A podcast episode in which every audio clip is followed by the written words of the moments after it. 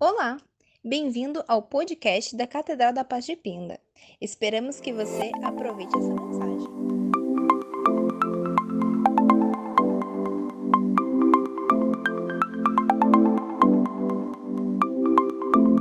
Boa noite, igreja do Senhor Jesus.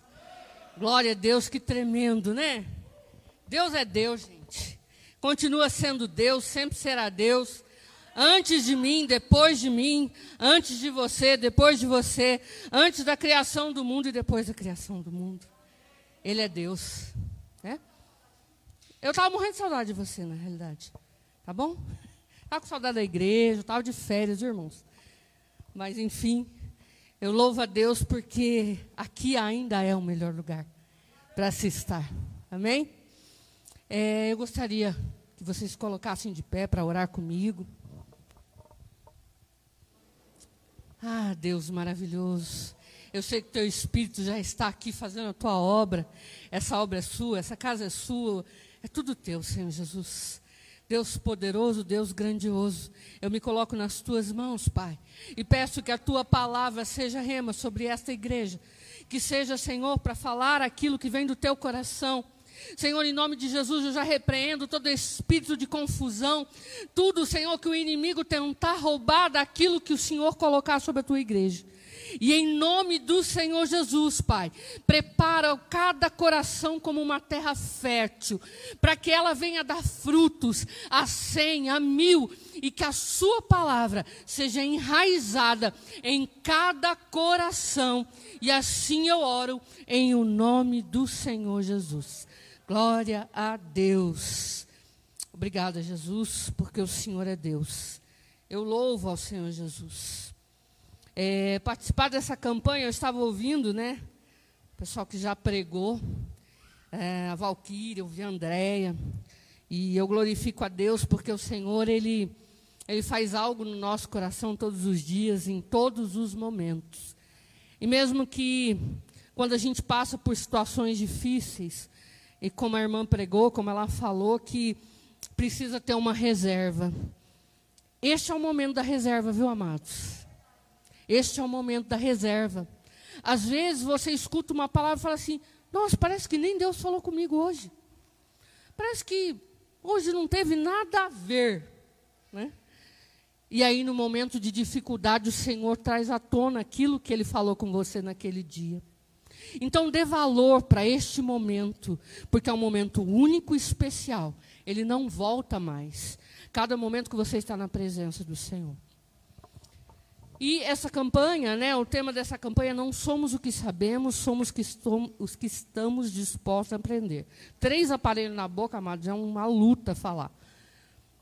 É, e o, a palavra profética né, para essa campanha, não seja sábio aos teus próprios olhos. E eu falei, nossa Senhor, daquilo que já foi pregado, o que vem, o que o Senhor deseja, né? O que o Senhor, através do seu coração, deseja que a tua igreja aprenda. Porque, amados, aprender com Deus é sempre o melhor aprendizado. Então, o Senhor trouxe ao meu coração dois versículos para a gente começar. E ele fala em primeiro, é, Provérbios 9, 10, que fala assim: olha, o temor do Senhor é o princípio da sabedoria, e o conhecimento do santo é prudência. Em Apocalipse 5,13 fala: Eu ouvi a toda criatura que está no céu e na terra, e debaixo da terra e que estão no mar, e a todas as coisas que neles há de dizer, ao que está sentado sobre o trono e ao cordeiro, sejam dadas ações de graças e honra e glória e poder para todos sempre. Amém? Aplaude ao Senhor Jesus, porque Ele merece toda a honra, toda a glória, toda a adoração. E aí o Senhor me deu um subtítulo para essa mensagem, e ele falou assim: subtítulo Honre ao Senhor. E existe dois princípios de sabedoria, não humanas, mas aquilo que vem do Espírito e aquilo que pode transformar a sua vida, que diz o seguinte: um é o temor a Deus, não é medo, é temor. Temor é reverência, é respeito. É o temor a Deus que se reflete na nossa obediência. Quando nós temos temor a Deus, nós obedecemos aquilo que Ele fala. Eu ouvi um pastor uma vez, eu não vou me recordar onde, há muito tempo, que ele falava assim: ainda que eu ouvisse na Bíblia que Jonas engoliu a baleia, eu acreditava. E é mais ou menos isso. A obediência a Deus pode ser uma obediência cega. As outras não, mas a obediência a Deus pode ser uma obediência cega. E o outro é a honra. E a gente vai aprender com alguns personagens na Bíblia que é, muitos personagens deram honras a Deus, mas outros, como nós, muitas vezes não deram. E eu vou dar alguns exemplos na Bíblia do que acontece quando a gente quebra o primeiro, que é a obediência. Quando não obedecemos a Deus e fazemos a nossa própria vontade. Sabe qual a chance disso dar certo? Nada. É igual uma criança como Caleb, aquela coisa mais linda que está ali. A mãe dele pegar e comprar uma Ferrari e dar na mão dele. Isso vai dar certo? Qual a chance de dar certo? Nenhuma. E é mais ou menos quando você desobedece a Deus e busca o seu próprio entendimento, a sua própria sabedoria e a sua própria vontade. E se você quer um exemplo, é aquela frase que muitas pessoas usam e diz assim: Eu que sei. Já ouviu? Quem já ouviu? alguém falar isso. É a famosa frase, eu que sei. Pode deixar, pode deixar, eu que sei. Não escuta conselho, não escuta Deus, e a hora que tudo dá errado, fala assim, eu acho que eu não sei.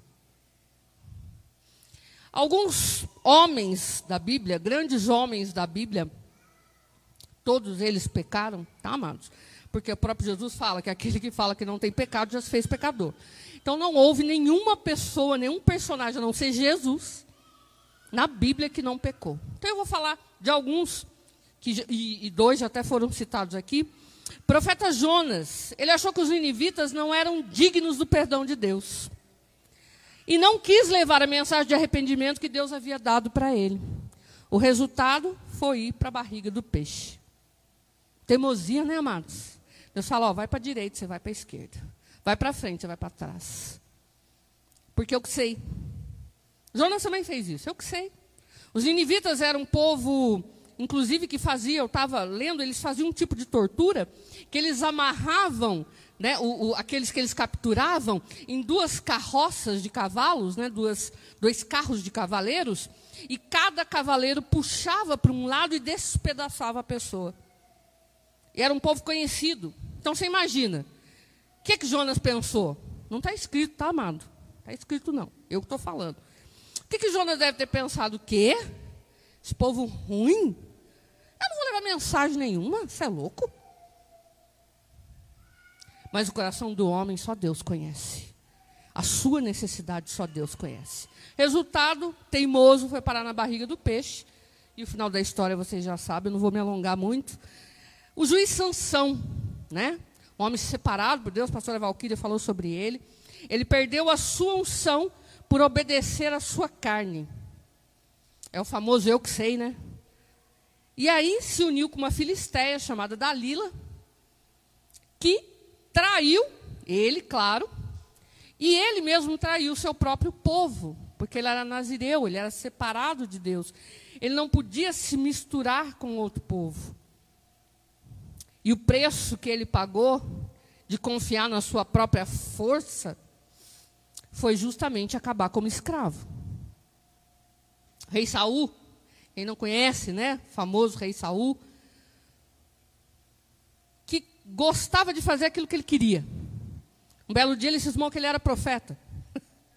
cismou do nada. Do nada eu sou profeta, hoje vou fazer o holocausto. Quando Samuel chega, fala o que para ele? louco. Louco. Por causa disso você perdeu seu reinaldo. E sabe por que, que você perde muitas coisas?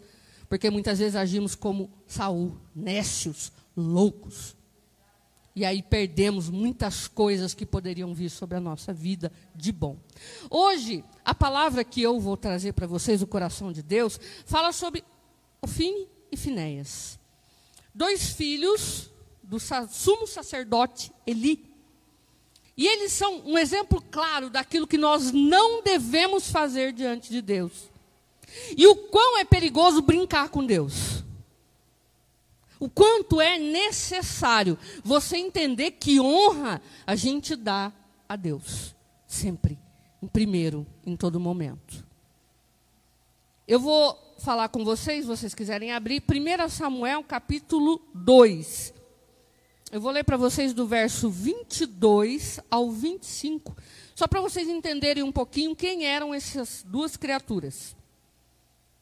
Era, porém, Eli já muito velho, e ouvia tudo quanto seus filhos, faziam a todo Israel, e de como se deitavam com as mulheres que em bandos se ajuntavam à porta da tenda da congregação. E disse-lhes: Por que fazeis tais coisas? Pois ouço de todo este povo os vossos malefícios. Não, filhos meus, porque não é boa esta fama que ouço. Fazeis transgredir o povo do Senhor. Pecando homem contra homem, os juízes julgarão. Isso para mim foi fantástico. Pecando, porém, o homem contra o Senhor, quem rogará por ele? Ou seja, quando você faz algo ao seu irmão e se arrepende, a gente tem um, um intercessor chamado Jesus que roga por nós. Mas quando pecamos contra ele? Quem vai rogar por você? Mas não ouviram a voz do seu pai, porque o Senhor os queria matar. Então, só para você entender a história desse, desses dois filhos do sumo sacerdote Eli, ele já estava idoso, praticamente cego, obeso. Tenho nada contra obeso, tá, gente? Tá? Vamos deixar bem claro. Né? Tem uma palavra interessante, chama-se gordofobia, tá? Pode não. Agora, né? Mas ele já era difícil para ele cumprir o ofício dele, né? Pela lei, Eli deveria passar o sacerdócio para um dos seus filhos. Mas o problema é que como passar uma herança sacerdotal se o próprio Deus não queria mais os filhos dele? Eles não eram aprovados por Deus. Os filhos de Eli haviam sido criados no ambiente do tabernáculo, ou seja, desde criança, eles tinham um contato constante com o lugar sagrado, bem como os objetos e os sacrifícios sagrados do Senhor. Os dois foram acostumados com o sagrado e perderam o temor a Deus. Lembra que eu falei de temor? E os dois acostumaram o perigo de se acostumar da religiosidade faz com que você perca o temor ao Senhor. Tanto era né, que havia uma parte do sacrifício de animais que os sacerdotes, pela lei, podiam participar, após ser a carne assada. Entretanto, como haviam perdido o temor a Jeová, os filhos de Eli ordenavam aos que estavam queimando o holocausto no altar que lhes dessem da parte que não lhes cabia. E pior, preferiram-na quase crua. Como se não bastasse essa atitude reprovável, os dois rapazes não se importavam de marcar encontros íntimos na porta do tabernáculo. Eu não preciso explicar o que é um encontro íntimo, né, amados? Preciso. E assim, me traz uma certa hum, ideia que, inclusive, eles podiam utilizar o pátio do tabernáculo. Porque se não respeitava Deus, tanto fazia dentro ou fora, certo ou errado? Quem me garante que eles não traziam, inclusive, as prostitutas para o pátio do tabernáculo? Então você imagina como que Deus estava se agradando deles, como que Deus estava feliz com eles eram mulherengos, perversos e, quem sabe, né? O que mais eles faziam? Ou seja, roubavam a Deus nas suas ofertas, não respeitavam o seu ministério. Eles eram herdeiros do sumo sacerdote. Eles iam ser sacerdotes. E aí, quando você entende que algo que Deus te deu, seja ele qual for, o seu ministério, você vai ter que aprender a respeitá-lo. Porque Deus não dá para qualquer um. E se Deus te deu algo, seja ele na música, na dança, na célula, no louvor, não importa, respeita seu ministério. Porque isso é um princípio de temor a Deus. E os filhos de Eli simplesmente não se preocupavam com nenhuma dessas coisas. A palavra de Deus diz que eles eram, aqui no verso 12, fala assim: os filhos de Eli eram homens perversos, que não tinham nenhuma consideração pelo Senhor. Estar na igreja não significa que você está agradando ao Senhor. Porém, se o seu coração está no Senhor, você está aqui para adorar e cultuá-lo. Glória a Deus. Se o seu coração está em Deus, você está aqui para cultuá-lo e adorá-lo. Não há desculpa, não há conversa. Hoje eu estou cansado, o Covid. Amados, no começo da pandemia, eu tive crise de pânico por causa do Covid. Para mim era tudo muito novo. É, é, ficamos presos dentro de casa. E eu tive ataques de pânico. Até o Espírito Santo falou para mim assim: Eu sou o dono da sua vida. Se você tiver que viver, você vive. Se você tiver que morrer, você morre. O que, que, a, que a nossa amada irmã pregou? Exatamente isso. A vida e a morte estão nas mãos de Deus. É claro que eu vou fazer tudo para me proteger, toda a parte da higiene, né, a máscara, o álcool, tudo aquilo que a gente tem que fazer, humanamente falando, a gente vai fazer. Mas se chegou a minha hora, eu vou embora. Seja pelo Covid, seja. Não importa. O problema é que, para Deus, a gente dá desculpa. A gente honra o nosso patrão, a gente honra a nossa vida, a gente honra a nossa família, a gente honra todo mundo, mas chega para Deus, oferta para Deus? Não. Sabe o que é? Eu tenho conta para pagar. Não. Há alguns amados que mexem no altar do Senhor, como Ofine e Finéias. Coitados. Nunca se preocupe com o seu dízimo, com a sua oferta, viu, amados? Porque coitado daquele que toca nas coisas do Senhor. Não respeitavam o Pai, não respeitavam a Deus. Eles se safavam. O meu pai é sumo sacerdote, ele que manda, ele que julga. Julgou ali 40 anos Israel antes de morrer. Eu que sei. Eu confio na minha própria sabedoria. Eu faço o que eu quiser dentro da igreja, do templo sagrado do Senhor. Eu vou quando eu quiser, eu faço o que eu quiser, eu que sei. Mas chega um momento em que Deus vai dando oportunidade, vai dando oportunidade até o tempo que ele rejeita. E ser rejeitado por Deus, amado, é o pior infortúnio que você pode ter na sua vida. Ai de mim, ai de você. Eu não estou falando de entristecer a Deus, que é coisa diferente. Com os nossos pecados, a gente entristece a Deus. Mas quando Deus rejeita, como ele rejeitou Saul, acabou. Eu não quero mais. A pessoa tem que ter, ter ido além do limite de Deus. Porque Deus tem um limite. Ele ama? Sim ou não? Ele te ama? Ama. Ele é misericordioso? Sim. A graça dele está sobre você? Sim. Ele deu o seu filho por amor a nós. E ainda assim, muitos não honram o Senhor. Nem com seus bens, como diz a palavra, nem com as suas fazendas, nem com a sua adoração, nem com a glória. Então hoje o Senhor quer falar para você de honra. E há uma consequência quando a gente despreza aquilo que Deus coloca. Há uma consequência grave. E agora a gente vai entrar em 1 Samuel 4, do verso 12 a 21, para que você entenda. Havia uma batalha entre os filisteus e Israel. E os israelitas pediram para chamar Ofine e Finéias para levar a arca. Porque onde havia arca, havia a presença de Deus, Israel não perdia batalha. Mas essa batalha ela foi diferente. Morreram 30 mil pessoas. 30 mil israelitas morreram por causa de Ofine e Finéias. Então correu na batalha um homem de Benjamim e chegou no mesmo dia a Siló e trazia as vestes rotas e terra sobre a cabeça. E chegando ele, eis que Eli estava sentado numa cadeira, olhando para o caminho, porquanto o seu coração estava tremendo pela arca de Deus. Entrando, pois, aquele homem a anunciar isto na cidade, toda a cidade gritou. E Eli, ouvindo os gritos, disse: Que alvoroço é esse?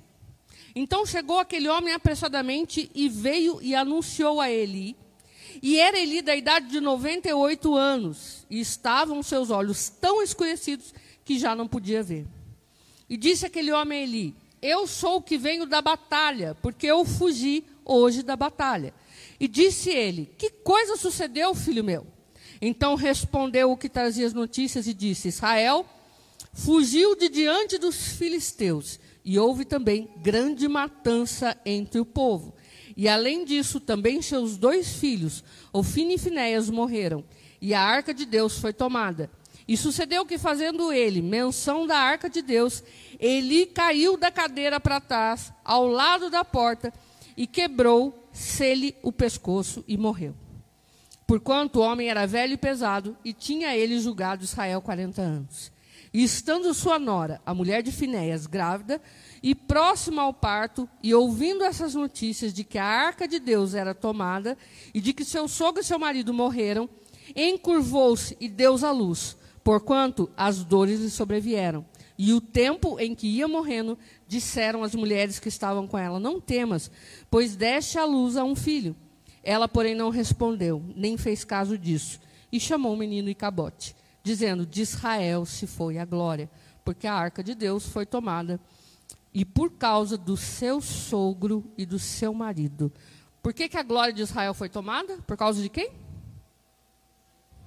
Por causa do sogro e do marido, e do cunhado.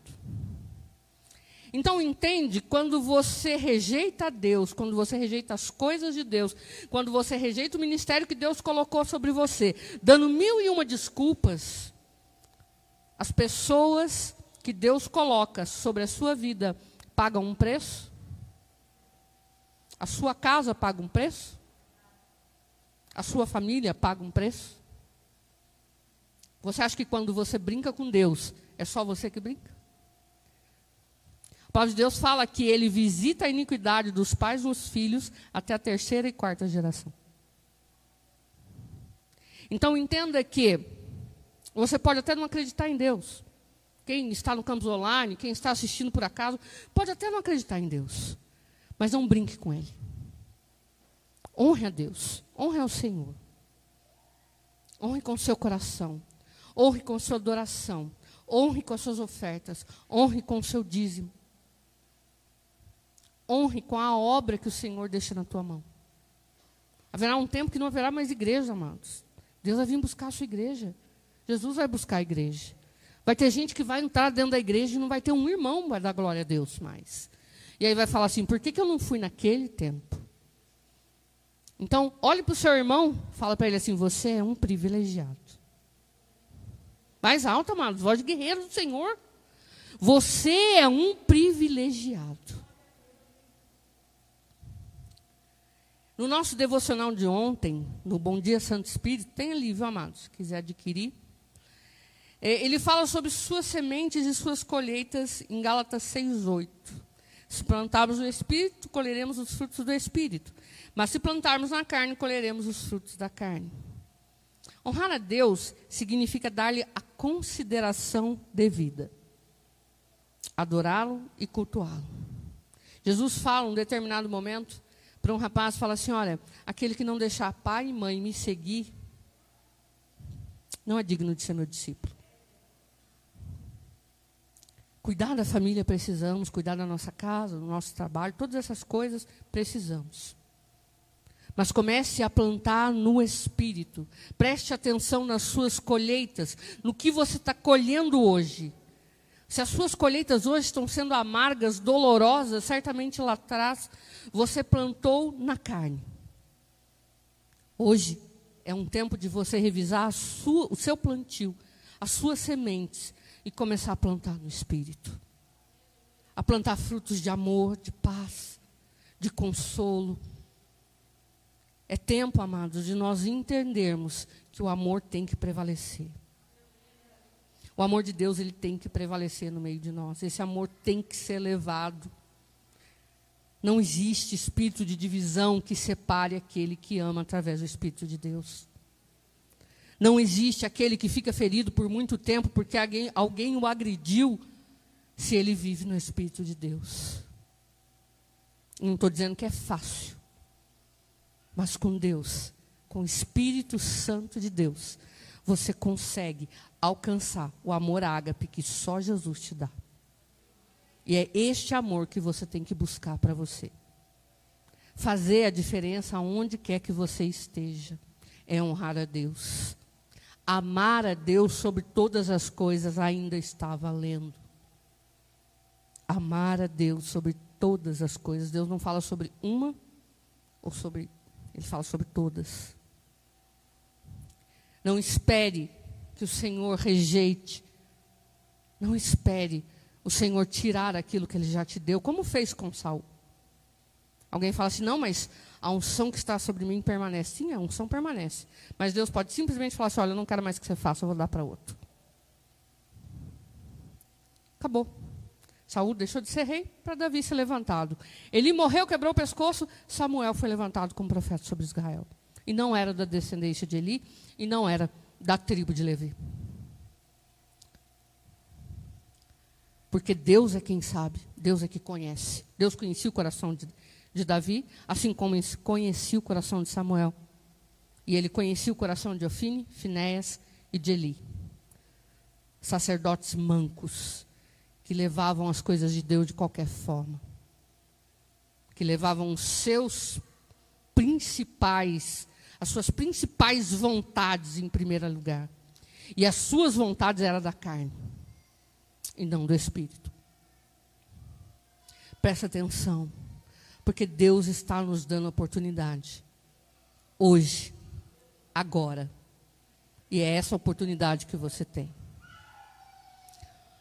Os filhos de Eli não temiam ao Senhor, desprezavam o seu ministério e o próprio Deus por causa de seus pecados, levaram Israel ao fracasso.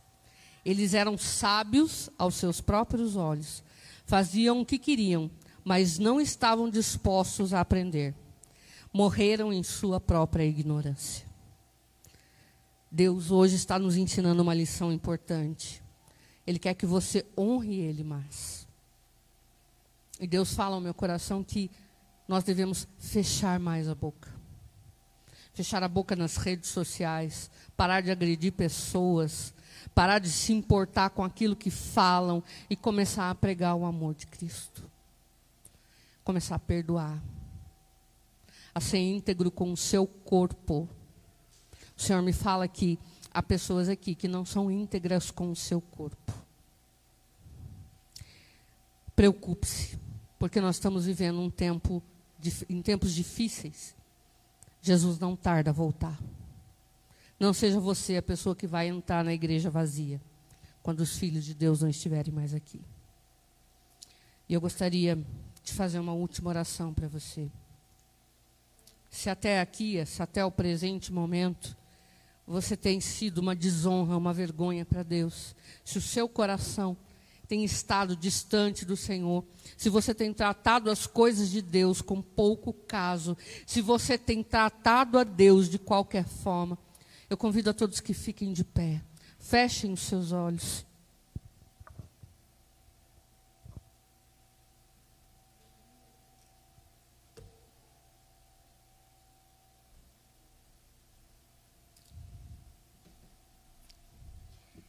Peça perdão ao Senhor agora neste momento. Feche os teus olhos. Toda a igreja, feche os teus olhos.